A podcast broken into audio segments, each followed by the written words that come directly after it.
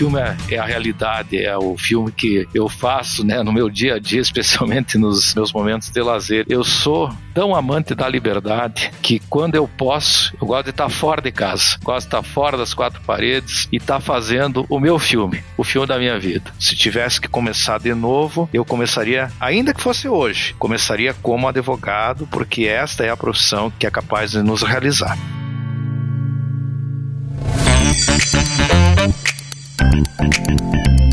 Doc Club. Os maiores nomes e os melhores temas do mundo jurídico estão aqui.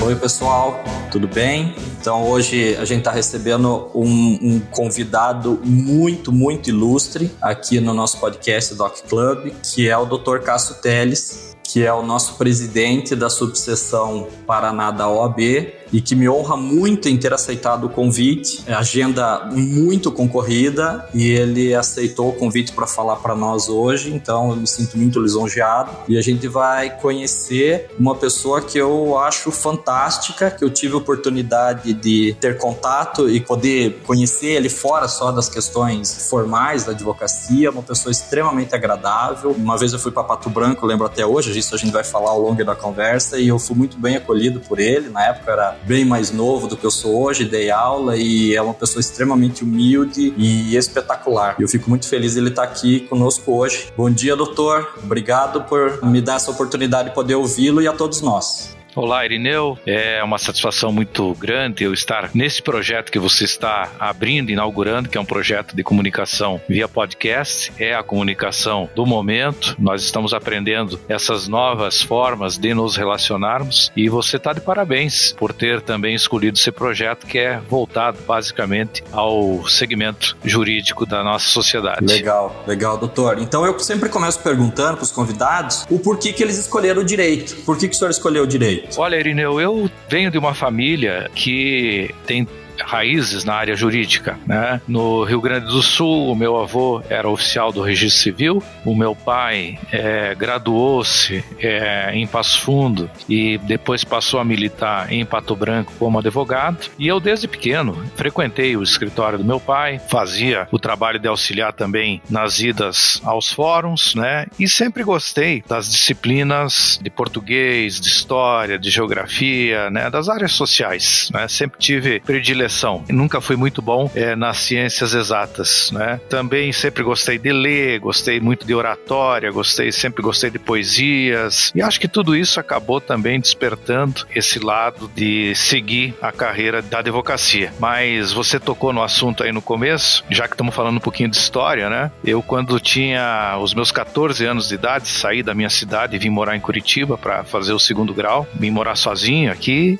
Ali, para mim, foi realmente um dia divisor, porque quando eu tinha essa idade, eu estava muito focado, sempre gostei da aviação e confesso aqui que o meu sonho era ser piloto de, de avião. E eu tinha até me inscrito para fazer um exame na escola preparatória de cadetes da aeronáutica e acabei, por um diálogo com a minha família, que me propôs vir estudar em Curitiba, acabei vindo para cá. Acho que ali foi um divisor de águas mesmo, porque talvez eu tivesse seguido outra carreira. Entendi. E o senhor é graduado em Direito e também é graduado em Economia. Então, quando o senhor disse, embora a economia não seja só matemática, mas tem uma parte dela que acho que é econometria que chama, né, que trabalha com matemática, por que, que o senhor escolheu economia também? Então, eu ingressei na. prestei vestibular no ano de 1982 e ingressei na Faculdade de Direito de Curitiba e na Federal, Federal fazendo economia, naquela época. 1982, Irineu, era um período em que o Brasil vivia, é, ainda era a época da ditadura, né? E o Brasil vivia uma crise econômica muito grande. Nós vimos da crise do petróleo e vimos também numa crise econômica é, por conta de uma inflação altíssima, né? Coisa que hoje você falar para as pessoas que nasceram é, da década de 90 para frente, ninguém lembra, né? mas nós tivemos, naquela época a inflação era em torno aí de 15 a 20% ao mês, né? Em 1990 chegou a 84% de inflação ao mês. Então, era o país vivia um drama econômico muito grande e eu me interessava muito pelas matérias da área econômica, né? E quando iniciei as duas faculdades, eu também não havia definido claramente que eu me inclinaria mais pela área do direito. Eu gostava bastante de economia, tanto quanto apreciava a ciência do direito. Fiz as duas faculdades, né? Fiz concomitantemente as duas e já a partir do primeiro ano eu vi que era mais direito mesmo do que economia. Entendi. E a advocacia foi o quê? Foi uma consequência então do, do fato de já do seu, do seu pai já ter o escritório ou o senhor pensou em concurso em algum momento? Como é que foi a escolha pela advocacia? Nunca pensei em concurso. Desde que eu comecei a faculdade, desde que eu me inclinei efetivamente pelo direito, sempre pensei em advogar. Né? Sempre gostei, né? Acho que muito também do exemplo de casa, né? O exemplo do meu pai. Eu acho que isso ajudou, claro, também. Mas eu sempre apreciei, sempre apreciei o trabalho dos advogados exercendo a defesa, desenvolvendo as teses, abraçando as causas, né? Eu acho que sem desmerecer as profissões ligadas à área jurídica, né? Juízes, promotores, né? Delegados de polícia, sem desmerecer qualquer uma delas, mas eu acho que não tem satisfação maior, Irineu, para quem advoga do que a chegar ao final de um processo com um resultado positivo e ver realmente a satisfação do cliente. Acho que o juiz não experimenta essa, essa sensação, o promotor não experimenta essa sensação. Nós, advogados, claro que nem sempre vencemos,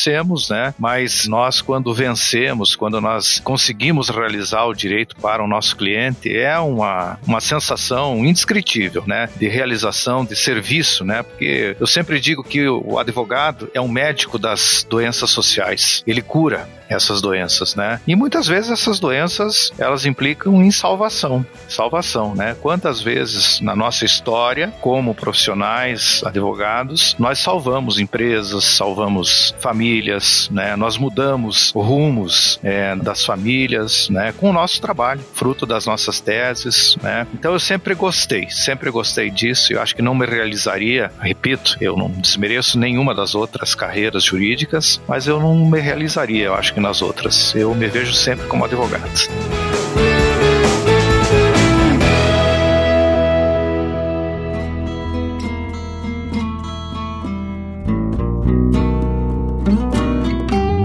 Bom, muito legal. E o senhor tem uma carreira de sucesso, inevitavelmente, né? Tanto que hoje é nosso representante maior aqui no estado do Paraná. Eu vou fazer duas perguntas. A primeira delas é: é difícil a gente falar sobre qualidades pessoais, eu entendo, mas se o senhor tivesse que destacar uma principal, uma qualidade que o senhor acha assim, puxa, olha, isso daqui acho que foi um diferencial para conseguir me destacar na advocacia. Se o senhor tivesse que fazer esse, destacar essa, essa qualidade principal, qual que o senhor diria? Qual que é a qualidade do Dr. Cássio Teles, a maior? Eu diria que é a dedicação. Aonde eu passo, naquilo que eu faço, né, eu me dedico bastante e eu sou uma pessoa que gosta de ver os resultados. Eu não me contento é, enquanto não tiver a realização, o acontecimento, o resultado final. Então, sou muito persistente, né, acho que é dedicação e persistência. Eu não desisto. Eu procuro me aprofundar, eu procuro sempre conhecer antes todos os detalhes, planejamento, né? Eu gosto muito de. Acho que isso também vem um pouquinho da minha, do meu gosto pela aviação, né? Eu sempre procuro assim, é, antes de qualquer coisa, em qualquer situação que eu, que eu vivo na minha vida, mas especialmente quando eu não tenho todas as informações, eu procuro primeiro me orientar muito bem, obter todas as informações, planejar e executar. Né? Como eu te falei, eu sou dedicado e gosto de resultados. Ótimo. A advocacia ela exige muita dedicação e o gosto pelo resultado. Perfeito. É, a segunda pergunta que eu ia formular era justamente essa. Como fruto do seu sucesso, seu destaque na carreira, hoje o doutor é o nosso representante, né? Dos todos os advogados do estado do Paraná. Eu queria saber, isso até é uma curiosidade minha, talvez seja de outros ouvintes nossos, como é que é o dia a dia de um presidente de sessão? Como é que é o seu dia a dia, assim, à frente da OAB? Olha, Irineu,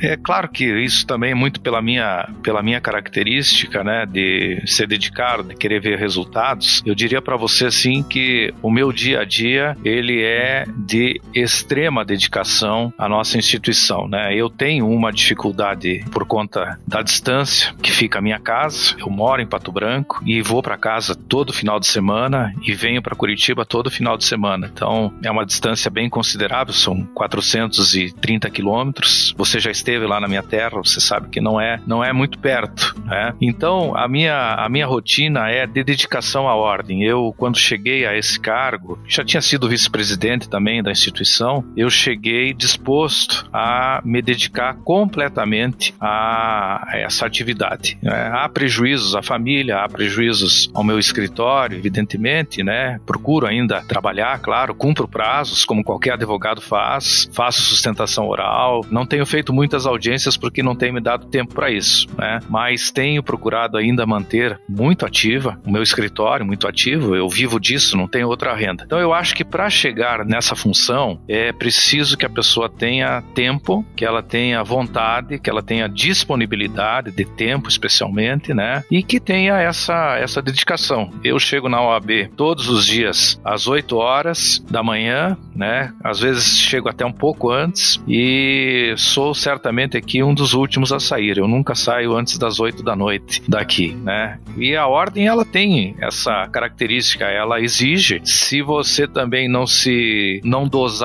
é possível até que você passe as 24 horas aqui dentro de tanta coisa que tem para fazer, né? Então a rotina é essa, é uma rotina de, de dedicação. Eu reservo as segundas-feiras para ficar no meu escritório, procuro ficar em casa na segunda-feira para fazer a organização também. Tenho colegas que trabalham comigo e terça, quarta, quinta, sexta é uma rotina de dedicação aqui e no interior, né? Com a pandemia eu deixei de viajar um pouco. Eu tinha um projeto, Irineu, de visitar as 161 comarcas do estado do Paraná. Até o mês de março do ano passado, eu consegui visitar 88 comarcas do Paraná. Né? São 49 subseções e consegui ir mais 39 comarcas que não são sedes de subseção. Estou um pouco frustrado porque eu queria ir em todas, né? mas eu tenho esperança. Eu tenho esperança. Se a pandemia refluir, se a vacinação realmente acontecer, como a gente espera que venha acontecer, eu ainda quero fazer mais algumas comarcas, né? Porque eu, eu entendo que, como dirigente de ordem, a gente precisa estar assim sempre sintonizado com a base da advocacia, entender aquilo que os nossos colegas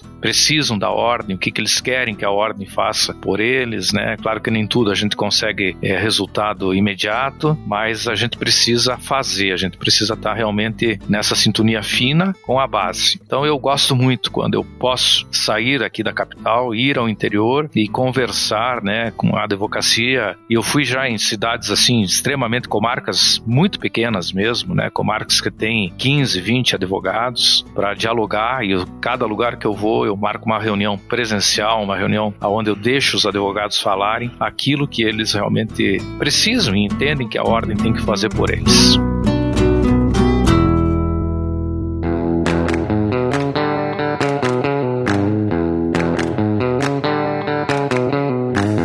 Muito interessante, isso até para os nossos ouvintes que estão no, no, início da carreira, ou enfim, ou que estão com a advocacia muito centralizada aqui na, na capital. Isso é muito interessante dizer, porque a realidade da advocacia, isso no Paraná, é muito diferente, né? O que me ajudou muito a perceber isso foi quando eu dava aula na ESA, há uns 10 anos atrás, eu, eu tinha uma agenda mais preenchida, eu dava bastante aula pela Escola é, Superior de Advocacia, e me ajudou muito a compreender o estado e a advocacia da aula em outros lugares. Porque você vê que, dependendo até da própria região, tem algumas ações que dizem, falam mais para os advogados. As ações, por exemplo, no centro do estado, são as ações possessórias, são aquilo que versa sobre imóveis, né? Mais lá para o norte, questões agrárias, enfim, né? Agropecuárias em geral. Então isso é muito interessante a gente ter esse contato, de fato, né, presidente, nas comarcas que cada uma tem a sua peculiaridade. E numa dessas minhas visitas, eu fui uma vez para uma comarca, lá fui recebido, na época ele era o presidente, só que eu era, eu acho que era muito novo, muito ingênuo, porque num dos dias eu dei aula à noite, no outro dia de manhã eu recebi uma ligação desse presidente, muito agradável e tal. Ele perguntou: Puxa, Irineu, o que, que você tá fazendo? Eu falei: Olha, tô aqui, tô esperando, só tinha aula à noite, né? Tô aqui no hotel, não sei o que fazer. Ele falou: Então coloca uma roupa e desce aqui. E eu cheguei no carro e esse advogado era o Dr. Cássio e ele foi dirigindo, me levou até o aeroporto. Chegamos lá no aeroporto, abrimos, eu não tava entendendo o que tava acontecendo. Isso é um sinal, a gente tem que saber para onde, com quem que a gente vai lidar, né? Tem que pesquisar o histórico antes. E eis que ele abriu um hangar lá e tinha três aviões, acho que na época tinha três aviões, e tinha um amarelinho que era menor. ele falou: Você já voou? Já fez acrobacia? Eu falei: Não. E daí eu ainda, meninão, né? Não tinha nem como dizer não. E aí eu tive essa oportunidade de voar com o senhor e fazer acrobacias. Se o senhor pudesse falar um pouco disso, isso é o seu hobby hoje, fazer acrobacia, ou o senhor parou com essa loucura? Não, eu continuo, sabe que é uma paixão, né? Além de hobby, é uma paixão desde a infância. E eu acho que é fundamental que todo advogado, toda, aliás, todo profissional, né? Mas nós, advogados especialmente, porque vivemos num ambiente sempre é, de estresse, num ambiente de conflitos, né? A gente precisa muitas vezes resolver com rapidez esses conflitos. A gente vive também, né? Porque o, o drama dos nossos clientes, muitas vezes eles nos contagiam de uma forma tão intensa que nos trazem assim um desgaste terrível, né? Terrível. Então, a gente tem que ter as válvulas de escape mesmo, porque é fundamental que o advogado esteja mentalmente bem, né? Nós somos as pessoas que temos que estar tranquilos, que temos que ter discernimento, que temos que ser muito racionais, temos que ter paciência, né? Paciência é uma, uma virtude que o advogado sempre tem que ter, a prudência, a paciência, a calma, né? Às vezes também saber o momento é, até onde você pode ir no envolvimento com a causa do cliente, porque não dá para se envolver emocionalmente tão profundamente, não, porque senão você também começa a perder a razão né? Começa a perder a razão e eu diria que é muito ruim, né, quando a gente enfrenta um colega que está emocionalmente tão envolvido com o caso, né, e que você não consegue muitas vezes uma boa negociação, um acordo, romper algumas barreiras, né? Por isso que também se recomenda que o advogado não não milite em causa própria, que ele não faça a sua própria defesa, porque há esse envolvimento emocional, né? Então, eu acho que nós temos como profissionais do direito, advogados, que ter essas válvulas de escape. A minha, né, até por gostar, por sempre ter essa, essa vontade enquanto pequeno, ela é a aviação. É um hobby. Eu demorei para conseguir ter aquilo que eu imaginava, né, que, que eu gostaria de ter. Eu comecei com aviação voando em ultraleve, né, que era mais barato. Então, fui fazer meu curso de piloto bem depois que eu estava formado. E aí fui, né, guardando as minhas economias, né, para um dia ter uma, uma aeronave que pudesse realmente ter assim um, uma capacidade melhor de voo, né? E acabei gostando de fazer acrobacia, né? Primeira vez que eu fui voar com um avião de acrobacia, eu falei, pá, mas é isso mesmo que eu quero. Eu já voava, eu já era piloto, né? Eu falei, é isso mesmo que eu quero, né? Aí consegui comprar um, um avião de acrobacia, né? Até hoje eu vou, vou bastante acrobacia, final de semana eu, é o meu hobby, é o meu lazer, é ver o mundo de, de, de um ângulo bem diferente. Você lembra? Lembra até hoje. Você deve lembrar bem, né?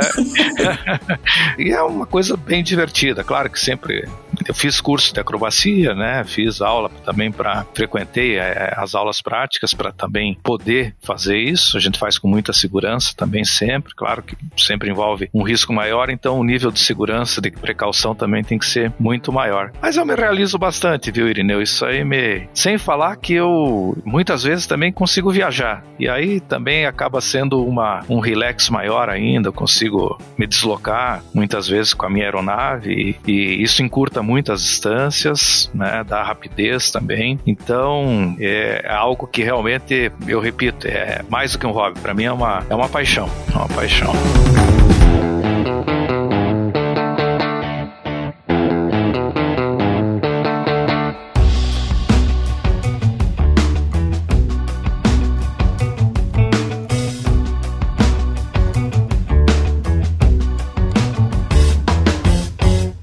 Estilo de vida. Muito legal. Presidente, dois conselhos que o senhor daria para quem está começando na advocacia. O que, que o senhor acha que é relevante? Assim, puxa, erros que o senhor cometeu ou que o senhor vê hoje em dia, puxa, se tivesse feito isso, o que, que o senhor indicaria? Duas questões aí. Olha, eu diria que primeiramente quem está começando tem que ter paciência, calma, né? Precisa ter calma É, hoje o mundo é um mundo em que as pessoas veem resultados, às vezes rápidos, né? As, as, a mídia nos traz informações, né? Rápidas, é a era do instantâneo, mas na profissão do direito não adianta. Isso não funciona, não existe essa rapidez, até porque hoje o mercado também é muito disputado, né? Mas não só por isso. Quando eu comecei, quando você começou, também era assim, né? Nós tivemos que ir passo a passo, né? A advocacia ainda é uma profissão em que os resultados eles contam a forma de trabalhar, de atender e a propaganda que o cliente faz, ela é realmente é o maior é, catalisador de novos clientes. É a propaganda do teu cliente que vai trazer os outros clientes para o teu escritório. Não mudou. Isso pode ter aí Instagram, pode ter TikTok, pode ter Facebook, o que for. Essa ainda é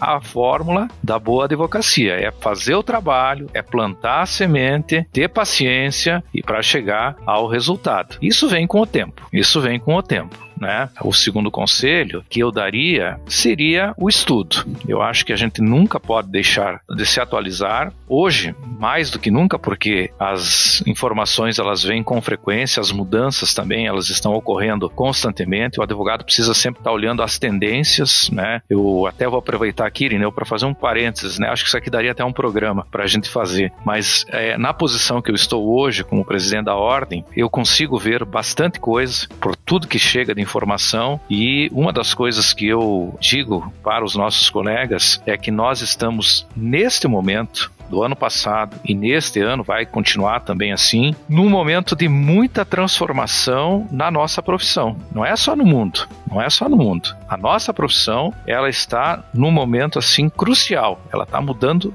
demais. Eu aponto assim, quando eu falo sobre isso, que vejo uma tendência muito grande a nós fugirmos do poder judiciário. O número de ações já vinha caindo, está caindo cada vez mais. Todo essa, esse, esse estímulo às negociações, conciliações, mediação, arbitragem, né? Tudo isso aponta realmente uma direção, aponta uma direção e também eu vejo que nós estamos numa era de mais diálogo, de mais prevenção, de mais orientação. As pessoas não querem mais litígio. As pessoas querem resolver rapidamente as suas pendências. As pessoas querem viver. As pessoas querem ter tranquilidade, não é? Hoje mais do que nunca as pessoas sentem essa, veem como isso é importante, né? Então o advogado ele vai ter que ser muito mais instantâneo. Esse negócio de propor ação ficar dois anos, três anos, quatro anos esperando, ninguém suporta mais isso. Então, então, eu acho que nós estamos aqui realmente num limiar de uma nova era, de uma nova forma de trabalhar, de advogar, e eu diria assim que também entre nós advogados é fundamental que nós, quando estivermos em polos opostos, patrocinando interesses conflitantes, né, nós dialoguemos mais. Eu acho que quem pode encontrar as melhores soluções é o advogado, não é o juiz. Os advogados conseguem, se eles conversarem, se eles procurarem, eles vão encontrar em algum momento o ponto ideal, ponto de equilíbrio e com muito mais agilidade. Então, eu diria assim que nós precisamos nos atualizar, a gente precisa estudar, a gente precisa estar sintonizado com tudo que está acontecendo e precisa tentar enxergar à frente. Eu sei que é difícil, ninguém tem bola de cristal e num período tão inseguro como esse que a gente está vivendo, é difícil, mas tem que fazer esse exercício constantemente, constantemente. E tem que ser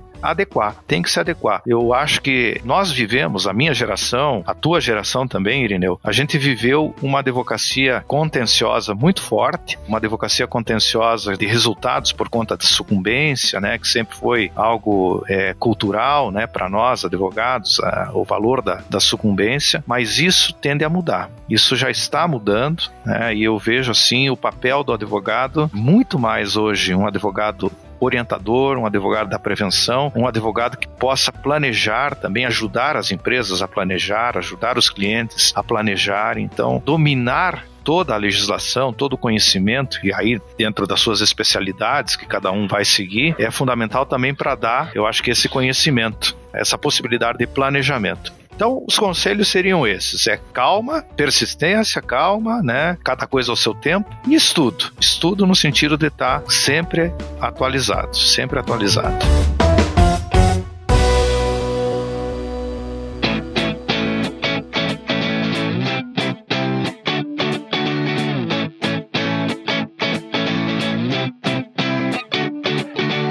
Muito pertinente, presidente, essas colocações. Enquanto, enquanto o senhor falava, eu lembrei agora, eu acho que foi no julgamento, não lembro exatamente qual julgamento que o, o ministro Barroso falou algo assim, né? Ele falou que a advocacia está mudando, é. exatamente nessa linha do que o senhor falou, que a advocacia está mudando, e só que ele falou por um outro viés. Ele falou pelo viés que o judiciário ele não dá conta. Na estrutura do judiciário não dá conta. Então ele não falou no sentido prospectivo, como o senhor falou, mas sim no sentido talvez negativo, como uma, é uma alternativa inexorável. É. Porque se você for resolver os problemas do judiciário, o judiciário não tem estrutura para dar conta disso, né?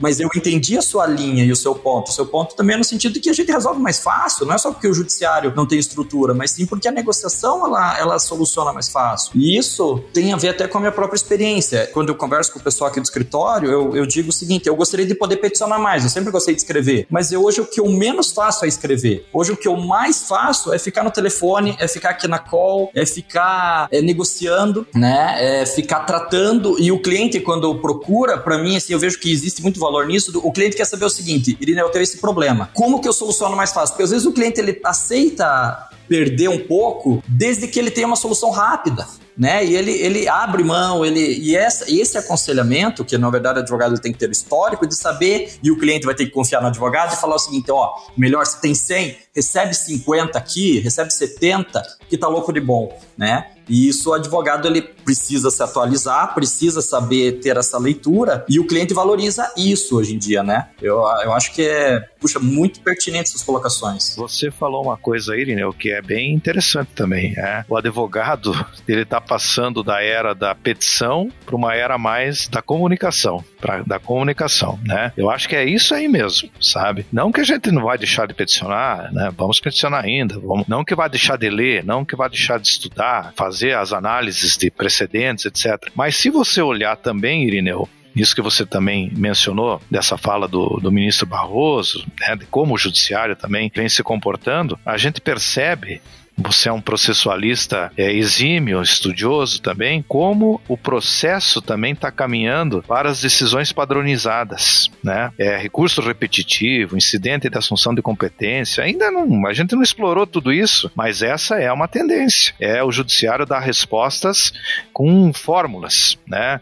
Olha, para isso é assim, para aquilo é assado, e aí vamos ter que aplicar daquele jeito. Então eu vejo que é, a justiça tende a ser até para ser mais rápida, ser uma justiça de modelos, né, pré-definidos, que são as formas que todo mundo vai ter que se adaptar a essas formas, né? E aquilo que for mais complexo, aquilo que tiver que fazer realmente alguma negociação diferente, eu acho que caberá a nós advogados, né? No caso a caso, olhar as particularidades, tentar verificar e resolver os detalhes dessas particularidades. Eu gosto muito de processo civil, da mesma forma como você também aprecia. Uma das coisas que eu acho que nós usamos pouco, Irineu, é a produção antecipada de provas, nós advogados, que hoje se tornou um instrumento, na época do Código de 73, tinha uma aplicação restrita, né? Hoje, produção antecipada de provas se faz em qualquer situação, não precisa nem justificativa. Né? E conhecer a prova, quando você tem alguma dúvida, ela também pode permitir a composição logo ali adiante, sem a necessidade de uma sentença do juiz. Quantas vezes a gente sai de uma audiência de instrução, né, depois de ouvir as testemunhas, a gente diz, ah, esse caso aqui nós vamos perder, esse aqui nós vamos ganhar, né? Por quê? A gente sabe, é, o advogado tem esse feeling, né? O direito o juiz conhece, nós também conhecemos, aplicar o direito ao caso concreto, se você tem as provas, tem os fatos já demonstrados, é fácil não é tão difícil, né? Então eu acho que isto nós podemos desenvolver. É, eu sempre falo também, né? Aqui na OAB eu, eu, tenho uma frase, né? De que sem advogado não há justiça, né? Então o advogado ele é indispensável. E eu diria o seguinte, né? A justiça ela poderá ela desaparecer daqui a pouco, porque pode ser que os advogados encontrem outros caminhos que não sejam necessariamente esses caminhos da solução judicial, né? Do contencioso judicial. Ótimo comentário seu sobre a produção antecipada. Eu concordo plenamente e acho que vem, eu gosto muito de estudar o sistema norte-americano. No, no, sistema norte-americano, eles têm um, um, procedimento lá que é o procedimento do disclosure, né? Que é justamente você produzir a prova antes, justamente para os advogados possam ter a noção se vale a pena litigar ou não litigar. O sistema brasileiro, é com a produção antecipada, como o senhor muito bem destacou, eu posso ter um, uma forma de disclosure, né, de revelação, para daí, tanto que, né, o procedimento de, de, produção antecipada é uma forma até de você talvez prevenir o litígio. Eu ainda não sei se eu tenho um litígio, eu quero conhecer. Eu produzo a prova, animado pelo contraditório, para a gente chegar a uma conclusão. Perfeita a sua colocação. Sem o risco de sucumbência. Perfeito. E talvez, eu não, e, e agora eu confesso, eu não sei, não conheço os debates que deram origem a, a essa questão da sucumbência, mas se foi nesse sentido, eu acho que foi uma opção genial do legislador em não ter colocado a sucumbência justamente para incentivar o uso da produção antecipada. Assim, para ser perfeita, ela tinha que ser rápida, né? Ela tinha que ser mais expedita. O problema é que ela entra no ritmo normal de um processo de conhecimento normal. Se ela fosse mais expedita, mais objetiva, teria muito mais resultado. Perfeita a colocação, doutor. Muito, muito reveladora.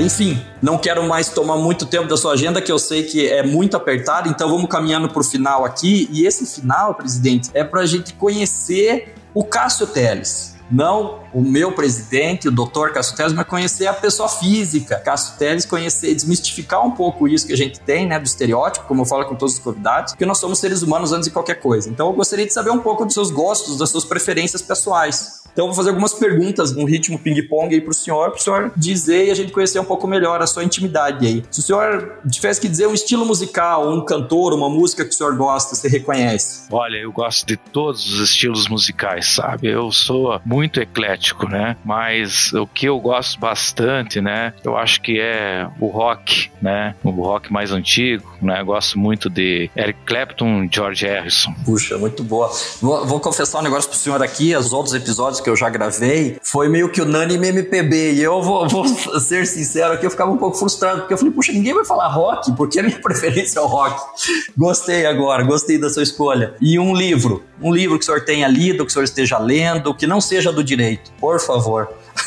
Olha, eu, na verdade, li recentemente um livro que é Como as Democracias é, Morrem, né? Que é um livro que eu acho muito apropriado para esse momento que nós estamos vivendo, né? Um momento que me preocupo demais também com a situação do nosso país. E eu recomendaria o livro porque é interessante como a fórmula ela acaba se repetindo, né? Ela acaba se repetindo. Então, o livro que eu, que eu recentemente li e gostei, até foi um presente do meu amigo Edward Carvalho, que é nosso colega advogado, do Steven Levitsky e do Daniel Ziblatt, que é Como as Democracias Morrem, né? Um baita livro.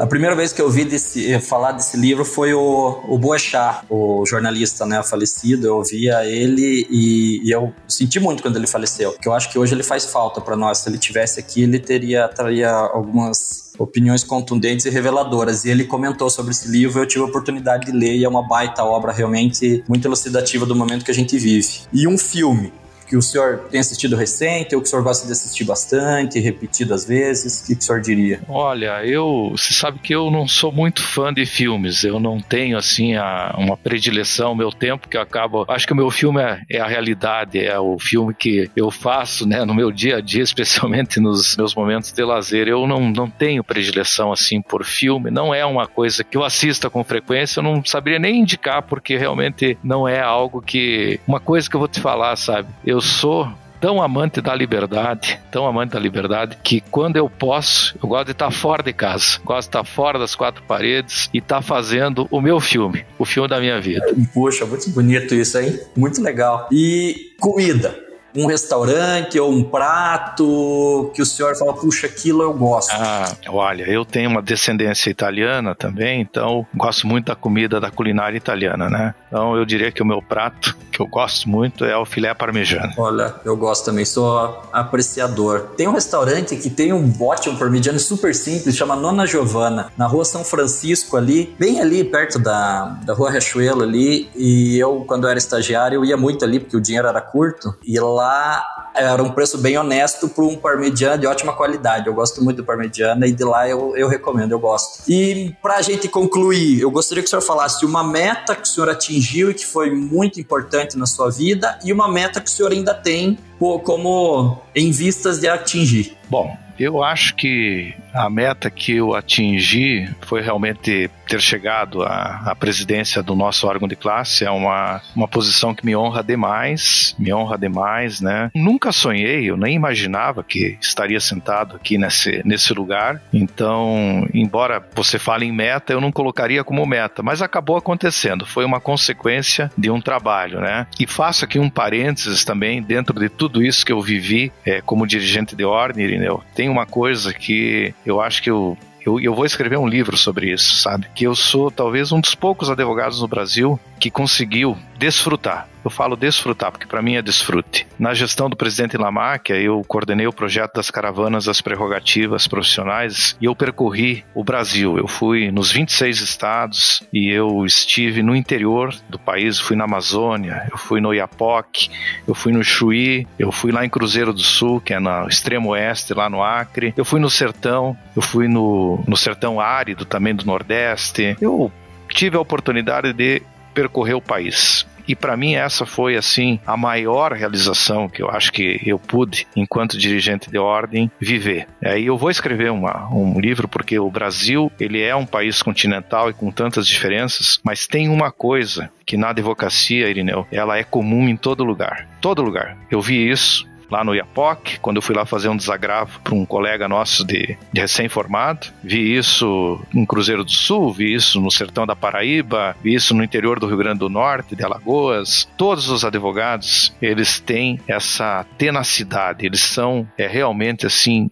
servidores do direito, da justiça. Eu vi essa qualidade, assim, é, um, é algo comum você, desde o advogado mais humilde, daquele que está lá num rincão bem distante, até aquele que está numa capital. Todos eles são realmente dedicadíssimos às causas de seus clientes. Então essa paixão, assim, eu vejo ela como muito viva ainda e por isso que eu também sempre digo que a advocacia não vai terminar, não termina, não, não vai desaparecer. Os advogados, eles sempre vão estar ajudando a, a sociedade sociedade. Como falei no começo, nós somos os médicos das doenças sociais. Né? Então, eu acho que essa foi a meta. Né? E agora, a meta que eu vou concretizar, que eu quero ainda, eu vou concretizar, né? Eu quero e vou concretizar, é muito nessa linha, né? Eu vou terminar aqui a minha, a minha gestão, né? Eu vou voltar para minha cidade, vou continuar com o meu escritório e eu vou fazer um projeto que agora não tem nada a ver com o direito, que é um projeto de voltar a percorrer o país, né? E vou fazer todo o país de novo. Vou levar minha esposa junto agora, porque na, como dirigente de ordem eu não pude fazer, e eu vou realmente procurar me aproximar mais ainda do nosso povo brasileiro, da realidade do nosso povo brasileiro, conhecer as particularidades desse país que tem uma riqueza cultural, uma diversidade cultural. Por onde a gente passa, a gente vê coisas tão lindas e sem falar numa riqueza da sua paisagem, né? Não tem país no mundo igual ao nosso. Não tem país no mundo tão lindo, tão rico, com um povo tão humilde, solidário, né, fraternal, receptivo como é o Brasil, né? Por isso que eu ainda acredito muito no nosso país. Eu acho que a gente está passando num momento de turbulências, mas tudo isso é filtro. Tudo isso vai filtrando, filtrando, e eu acredito muito que o Brasil tem jeito, o Brasil vai dar certo, né? E eu vou fazer esse projeto. Eu vou, vou realizar de novo essa esse circuito pelo país aí e vou de avião. Isso que eu perguntar, de avião ou de carro? vou de avião, vou de avião.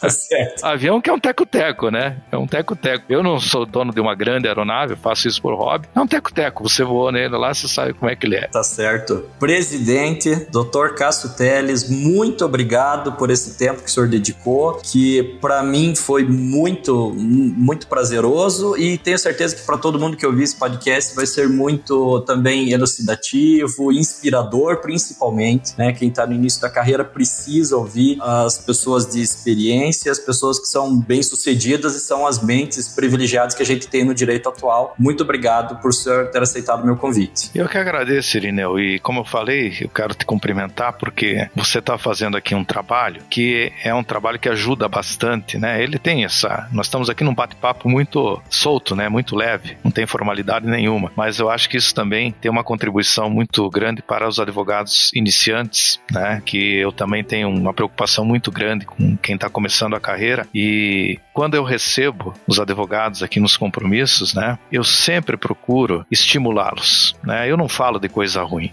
É, eu não vou falar que o mercado tem bastante profissional, isso e aquilo. Não, isso tá, todas as profissões têm, né? Mas quando eu vejo nossos colegas chegando aqui na nossa casa, né, eles chegam com brilho nos olhos. Eles chegam com o ideal tá estampado na face deles, a esperança tá estampada na face deles. Então eu acho que você está aqui cumprindo também um papel de mostrar para os nossos colegas como a advocacia é bonita, como essas pessoas que se convidam, né, contam uma parte da sua história. Eu tenho certeza que todo mundo que passa aqui, quem é advogado, só vai contar a história que no final tem uma conclusão. Se tivesse que começar de novo, eu começaria, ainda que fosse hoje, começaria como advogado, porque esta é a profissão que é capaz de nos realizar. Muito obrigado. Obrigado, doutor.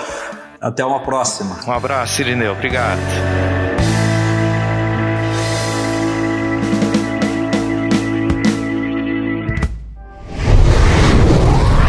Cosmódromo Estúdio.